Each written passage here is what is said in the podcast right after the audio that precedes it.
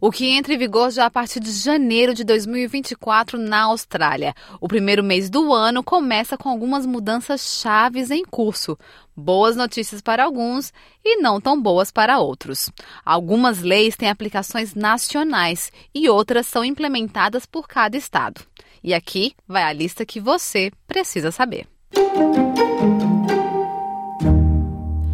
No âmbito nacional, a proibição de vapes na Austrália. Mais de 3 milhões e meio de australianos fumam. Cerca de um a cada sete deles tem entre 14 e 17 anos.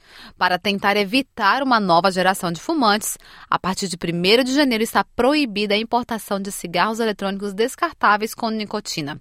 Somente vapes prescritos por médico para ajudar as pessoas a pararem de fumar serão permitidos. As novas leis são consideradas consideradas as mais duras do mundo. Dr. Michael Bonney, presidente da Associação Médica Australiana de New South Wales, explica mais. Point of sale for disposable vape will cease, um, as will the importation of disposable vapes. Uh, that is seen as a massive step forward for reducing availability and accessibility, especially for young people.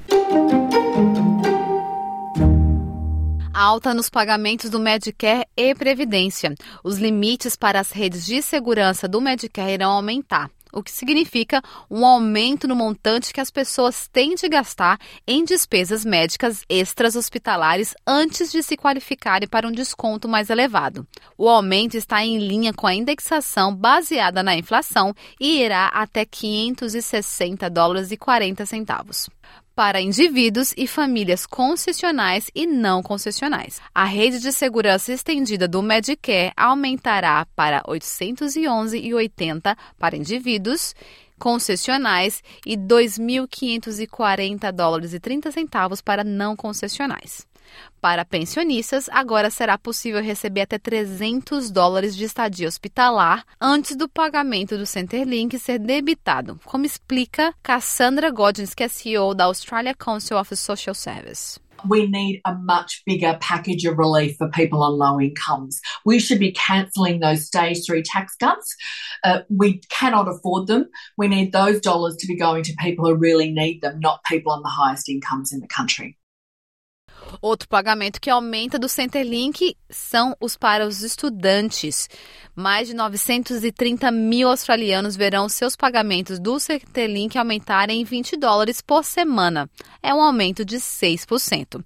Os pagamentos do subsídio para jovens aumentarão entre 19 dólares e 10 centavos e 41,40 por quinzena, enquanto o pagamento do House Study aumentará entre 32,40 para 41 dólares e 40 centavos por quinzena. A pensão de apoio à invalidez para pessoas com 21 anos ou menos e sem filhos terá os seus pagamentos aumentados entre 27 dólares e 40 centavos e 40 dólares e 70 centavos por quinzena. Outros pagamentos que irão aumentar incluem assistência a filhos isolados, subsídio à mobilidade, pensão dupla a órfãos, subsídio de cuidar e subsídio farmacêutico. For people on these very low payments, every dollar will help, but it's nowhere near enough. I mean, over the last 12 months, we've seen rents go up by over 20%. Um, energy bills have also gone up, gone up by over 20%. And so we urgently need the big boost into these payments so that people are not living in poverty as we go into 2024. Trabalhadores sênios, idosos e veteranos que trabalham poderão ganhar mais rendimentos antes que os seus pagamentos de pensão sejam afetados a partir de 1 de janeiro. O governo federal está aumentando permanentemente o limite do bônus de trabalho de 4.000 a 7.800 para 11.800 dólares. Os pensionistas solteiros podem ganhar até 204 dólares por quinzena e os casais podem ganhar 360 dólares por quinzena. Isso significa que um pensionista de idade única poderá ganhar até 504 por quinzena e ainda receberá a taxa máxima de pensão começa o imposto mínimo global de 15% para grandes multinacionais sediadas na Austrália, com marco e esforço para modernizar o quadro global de tributações das empresas.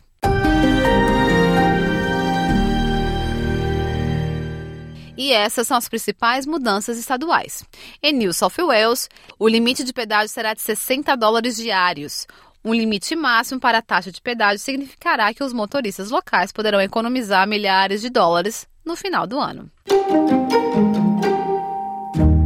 Em Victoria, as novas casas terão de estar ligadas à rede elétrica, uma vez que o gás está proibido em todas as novas construções a partir de janeiro. Os vitorianos também, com segunda residência, deverão pagar mais impostos sobre a terra. As mudanças temporárias resultarão em 860 mil proprietários pagando em média 1.300 dólares extra por ano. Queensland. Jardim de Infância, o Kindergarten, será gratuito para todas as crianças elegíveis de Queensland a partir de 1 de janeiro. O governo subsidiará 15 horas por semana durante 40 semanas. Também, em Queensland, a taxa de transporte público será congelada em 2024. Australia Capital Territory. Sacolas plásticas mais grossas serão proibidas na fase final de repreensão ao plástico descartável. A pré-escola para crianças de 3 anos será gratuita por 300 horas por ano em fornecedores selecionados. South Australia. Os telefones celulares serão proibidos nas escolas públicas secundárias de todo o estado. Os alunos terão que deixar os seus telefones em casa ou entregá-los para serem trancados quando chegarem. O governo de South Australia segue Victoria, Western Australia North Territory Law. O desconto de 3 mil dólares para veículos elétricos está terminando para o sul australiano. Pessoas que já compraram carro, mas ainda não receberam, ainda são elegíveis. Outras mudanças que começam também já em janeiro de 2024, o governo pretende utilizar uma disposição menos conhecida da Lei dos Crimes de 1900 para abordar o aumento de antissemitismo decorrente ao conflito em curso em Gaza. A seção 93E da lei estabelece um crime no qual uma pessoa, por meio de um ato público, ameaça ou incitação deliberada ou imprudente de violência contra outro grupo indivíduo ou grupo com base em fatores como raça, crença, religião, afiliação, orientação sexual, gênero positivos de HIV. Essas são as principais mudanças que já estão em vigor na Austrália a partir de janeiro de 2024.